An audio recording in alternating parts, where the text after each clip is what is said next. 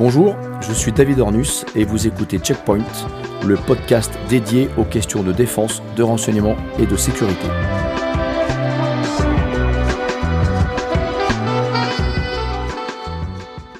Aujourd'hui, vous écoutez l'épisode consacré au continuum de sécurité. Bonjour, maître Jean-Baptiste Juzo.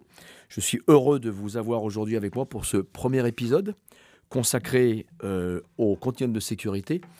Je voudrais rappeler ici à nos auditeurs que nous avons collaboré ensemble sur cet ouvrage qui s'appelle La contribution territoriale au continuum de sécurité et qu'il y a désormais un peu plus d'un an et demi, je vous ai euh, consulté pour vous confier la direction euh, des travaux afin de promouvoir la compétence régionale en matière de sécurité privée.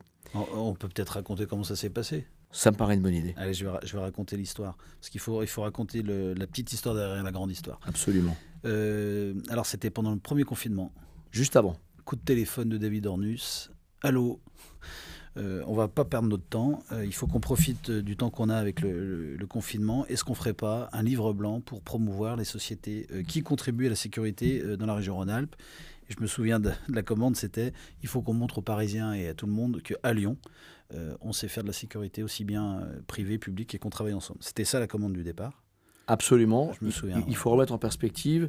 Quelques mois auparavant, euh, le ministre de l'Intérieur, M. Castaner, avait annoncé la publication d'un livre blanc qui faisait suite au rapport Fauvergue-Toureau, député Alice Toureau et du député Fauvergue, qui est un ancien patron du RAID. Et au regard des circonstances politiques, l'agenda initialement prévu ne s'est pas, pas appliqué. Et nous avons effectivement identifié un créneau espace-temps qui nous permettait de mettre à profit le début de la pandémie pour pouvoir occuper le terrain de la connaissance et aller euh, expliquer ce que nous étions capables de faire sur la région Auvergne-Rhône-Alpes. Effectivement, c'est c'est ainsi. en mars, je me souviens. Et l'idée euh, qu'on avait eue au départ, euh, c'était de se dire que ce qu'on sait faire en Rhône-Alpes sur un, un, territoire donné, est-ce que ça pourrait pas servir d'exemple au niveau national? Et c'est un peu comme ça que ça a commencé, ce livre blanc. Euh, on n'a pas trouvé le titre tout de suite. Au départ, on savait pas trop. On savait que c'était le, continuum sécurité privée publique qu'il fallait mettre en avant. Et on a commencé par faire un état des lieux. Euh, et ici, il faut remonter aussi à la, jeunesse, c'est qu'on collabore ensemble depuis euh, plusieurs années. Et on était allés tous les deux à Washington. On avait rencontré à l'époque des élus, membres de la Chambre des représentants, et puis des, patrons de, de sociétés sécurité privées. Et on avait vu comment aux États-Unis ils travaillaient ensemble. On est allé ensuite ensemble, euh, je me souviens, rencontrer le président de la commission de défense au Sénat. Absolument. Qui nous avait reçus. Et, c'est là où on avait vu qu'il y avait quand même un, gap. Un décalage. Entre ce que faisaient les États-Unis, c'est-à-dire comment ils, collaboraient privé et public ensemble pour la sécurité globale, et qu'en France, il y avait une, certaine frilosité. Voire parfois même une réticence. Et c'était une question de culture. On s'était rendu compte que culturellement, euh, pour les Français, la sécurité, c'est l'État. Et puis le reste, ben, le privé, euh, il a des miettes, j'allais dire, entre guillemets. Et c'est comme ça que ça a commencé. Absolument. Alors cette, notion de culture de la sécurité ou culture du renseignement fera peut-être l'objet d'un podcast euh, suivant, mais c'est un des aspects que, cette contribution territoriale a souligné. C'est effectivement, euh, à certains égards, une méconnaissance euh, par le public de ce que fait le secteur privé, alors qu'à côté de cela, à contrario, il y a de très très beaux exemples, notamment en région Auvergne-Rhône-Alpes, avec l'exemple du partenariat public-privé du groupe Ama Stadium, où effectivement, une emprise privée, en l'occurrence le Grand Stade, utilise les moyens du régalien euh, pour assurer la sécurité lors de, lors de rencontres internationales. Alors ce qui est, ce qui est amusant, euh, moi je ne suis pas euh, rompu à toutes ces, ces, informations, et puis c'est pas forcément une, culture que j'ai moi au départ sur la sécurité. Effectivement, lorsque on a, on a décidé la, ce, bouquin, ce livre, qu'on a appelé du coup Contribution territoriale au continuum de sécurité, on a commencé d'abord par aller voir les acteurs. Et c'est vrai qu'on a appris à marcher en marchant. C'est qu'on a découvert d'abord un premier qui nous a fait confiance il faut le dire, c'est quand même euh, le, directeur des relations extérieures de l'École nationale de police. Oui. Euh, le commissaire Laurent Moscatello, qui nous a tout de suite euh, encouragé dans, dans, dans il a vu l'intérêt. Il s'est dit, tiens, il y, a des choses à faire. Et puis de Moscatello, on était effectivement, je me souviens, on avait pris contact avec euh, Olympique Lenin. Oui, et puis monsieur, ensuite monsieur Patrick Ojog. Et puis après, on a eu Ojog, qui est le patron de la sécurité du groupe Keolis, qui est un ancien aussi, un grand flic, qui est une gueule cassée, qui a été blessé plusieurs fois en opération, qui est un type qui met en application ça, puisqu'il était dans le public, il est passé dans le privé. Et donc ça, c'était les entreprises, on est allé voir les institutionnels, les élus. Ça, ça, aussi, ça a été intéressant de voir des élus locaux euh, je pense à, Monsieur Patrice Vercher, très vite, que nous avons rencontré. Qui était député à l'époque et maintenant n'est plus député, mais qui, avait participé en son temps à la commission de à défense. la commission de défense, absolument. Et puis qui a eu son, sa, casquette d'élu local.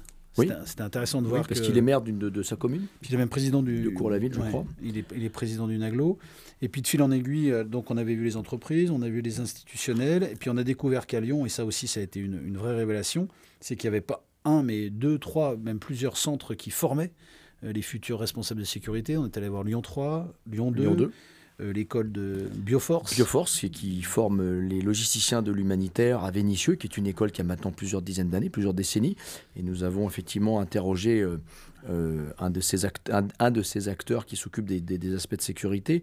vous oubliez, Jean-Baptiste, lorsqu'on a interrogé les institutionnels, l'angle d'attaque a été le projet de pôle européen de sécurité globale. Effectivement, c'est là. Là, c'était Étienne Blanc qui, à l'époque, avait sa casquette de premier vice-président de la région. Euh, qui, nous a parlé de, l'implication qu'avait la région, effectivement, et, euh, la boucle était bouclée, j'allais dire, sur un seul territoire, on avait trouvé tous ces acteurs. Alors certains, euh, on, est donc qu'on connaît dans la région Rhône-Alpes, comme je pense à Biblos, par mhm. exemple, où là c'est un partenariat public-privé, où c'est la mairie de Lyon qui fait appel à une entreprise privée au moment de la fête des Lumières. Absolument. Et puis le groupe Ama Stadium, c'est l'inverse, c'est un partenariat privé-public, où c'est la puissance privée qui fait appel à la puissance publique, etc. Et on s'est rendu compte aussi d'une chose, euh, c'est que euh, il y avait une méconnaissance, euh, au-delà de, ces gens qui, traitaient de la sécurité au quotidien, une méconnaissance du grand public et une méconnaissance des autres entreprises qui, qui n'avaient pas conscience qu'elles avaient ou elles auraient un jour à faire appel à de la sécurité, mais qu'elle n'avait pas le réflexe d'aller voir les entreprises euh, locales. Il y avait ce, côté-là.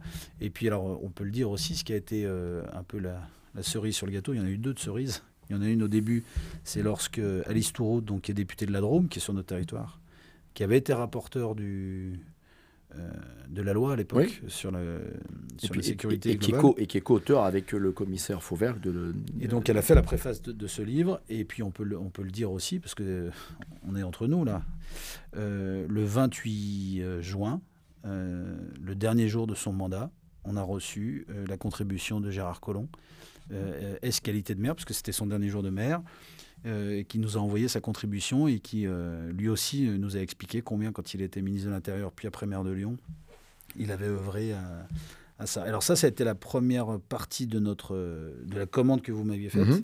C'était réunir donc Corpguard soit un petit peu à la, croisée de tous ces chemins-là. Et puis après, la question était de savoir qu'est-ce qu'on allait faire de ce. Tout à l'heure, vous avez parlé de connaissances. On, on a fait sortir des propositions, des choses comme ça. Et ça a été la deuxième phase dans laquelle on est actuellement. C'est-à-dire que cet ouvrage-là, euh, modeste ouvrage, hein, qui est fait, euh, et je dois le dire aussi avec vos moyens, c'est quand même vous qui avez, financé tout ça, euh, aujourd'hui est un outil, alors c'est un mot qui fait peur, mais, d'influence et de lobbying, et c'est là où je reprends ma casquette d'avocat lobbyiste, où c'est avec ce document qu'on va voir des, parlementaires à qui on a remis le livre pour essayer de faire naître chez eux, allumer une petite lumière en se disant, tiens, effectivement, il y a un savoir-faire français. et je me souviens que vous m'aviez dit, on a une échéance à terme, donc à, très court terme, c'était de sortir ce livre et on l'a fait euh, en, moins de trois mois. En moins de trois mois, et puis il, est sorti juste avant le, ou, à quelques jours près, juste avant le, livre blanc national. Donc voilà. Et puis à plus, plus long terme, vous m'aviez dit, euh, et c'est aussi les discussions qu'on a eues avec euh, tous nos interlocuteurs, je pense à Biblos ou je pense à d'autres entreprises ou, ou Vinci Airport, Marcolac, qui nous a dit il y a quand même deux grandes échéances où la France va devenir le centre du monde et les questions de sécurité vont revenir sur la table. C'est la Coupe du Monde de rugby en 2023 et puis les JO 2024. Absolument. Et l'idée, euh, c'est de se dire euh, comment, euh, pour ces échéances-là, est-ce que les acheteurs publics auront le réflexe et pourquoi ils devraient aller vers des entreprises françaises? C'était ça, je crois. Alors, absolument. L'idée, c'était de promouvoir avec ce, ce, document, promouvoir la réflexion régionale et le savoir-faire régional, parce que nous avons ici, en région Auvergne-Rhône-Alpes, un véritable écosystème. C'est vrai que Lyon euh, Lyon capitale, comme on aime mal dire ici, mais Lyon est quand même euh, euh, un centre névralgique avec une véritable confluence matérialisée par les deux fleuves, hein, le, Rhône et la Saône, et puis une école de police nationale, Interpol, un centre académique avec Lyon 2, Lyon 3 que vous avez cité, un laboratoire P4, une base OTAN un certain nombre d'interlocuteurs, comme un grand stade, et puis bien sûr un, aéroport international, et un certain nombre d'interlocuteurs publics et privés qui, qui sont impliqués dans le continuum de sécurité. Et l'idée, c'était aussi de promouvoir au niveau national ce savoir-faire régional et de, et de, de, proposer peut-être de dupliquer ce qui se fait bien ici euh, dans d'autres régions ou, à d'autres niveaux. Et effectivement, avec la perspective de la Coupe euh, du Monde de rugby et euh, des Jeux Olympiques 2024, il y a, il y a matière à, réflexion et il y a matière à utiliser ce qui se fait bien quelque part pour le dupliquer ailleurs. Mais c'est un peu l'objet de notre discussion. J'ai envie de dire que le mot influence, moi, il me fait pas peur. C'est influencer, ça veut dire euh, modifier la perception. Et, aujourd'hui, euh, eh bien, je pense qu'il faut qu'on modifie tous un peu notre perception. Ce qu'on a découvert aussi dans ce livre, et ça, c'était assez intéressant. Je me souviens des échanges que j'ai eus avec euh, Patrice Ojog, le, patron de Keolis. Alors Keolis, c'est la société qui gère les transports de, l'agglomération. Mm. Et, je me souviens que lui, il a beaucoup insisté sur le fait qu'effectivement, il y avait des acteurs qu'on connaissait, des institutionnels, mais que chaque citoyen était acteur de la sécurité. Et ça, euh, au dire de Patrice, euh, Patrice Ojog, c'est pas forcément une culture qu'on a en France. C'est-à-dire qu'est-ce qu'on a le réflexe de, de, repérer des comportements qui pouvaient être euh, potentiellement dangereux? Est-ce qu'on a le réflexe d'informer? Alors tout de suite, on a des mots qui arrivent, c'est de la dénonciation, c'est de la délation, de la délation, des choses comme ça. Et donc il y a vis-à-vis du grand public, je pense qu'il faut que les mentalités évoluent. Donc ça, c'est une part importante et c'est aussi l'objet de, ce podcast. C'est que j'espère que ça va faire naître je regarde nos interlocuteurs, mais que ça va faire naître chez certains euh, l'idée d'aller plus loin, d'essayer de comprendre comment on peut être acteur, aussi bien quand on est étudiant, euh, quand on est chef d'entreprise, euh, etc. Et puis l'autre cible, moi, que je vois, c'est aussi d'aller tirer la manche de, ceux qui font la loi, la norme. Et là, je reprends ma casquette d'avocat lobbyiste. C'est comment on peut faire pour que la loi, demain, soit favorable aux entreprises qui respectent des normes, qui, qui sont vertueuses, qui ne sous-traitent pas à, 15, en cascade, etc. Euh, voilà, et là, les, gens qu'on a rencontrés, euh, ce que vous m'aviez, c'était en fait c'était votre réseau à vous hein, au départ. C'est des gens qui respectent ça, quoi. Absolument. Tout à l'heure, nous aurons euh, Jamie Williamson, qui est le secrétaire général de l'International Code of Conduct Association, que vous avez interrogé dans ce document. Ça, hein. ICOCA, absolument. Et ICOCA est une initiative qui vient de l'industrie privée, qui a souhaité s'auto-réguler en fait et mettre en place euh, un, système de, un système de contrôle des entreprises de sécurité privée afin que l'amalgame ne soit plus fait entre les entreprises de sécurité privée et d'autres entreprises que l'on appelle aujourd'hui entreprises militaires privées et qui ne sont pas du tout dans le ressort et dans le type d'activité que nous faisons nous dans l'industrie privée de la sécurité.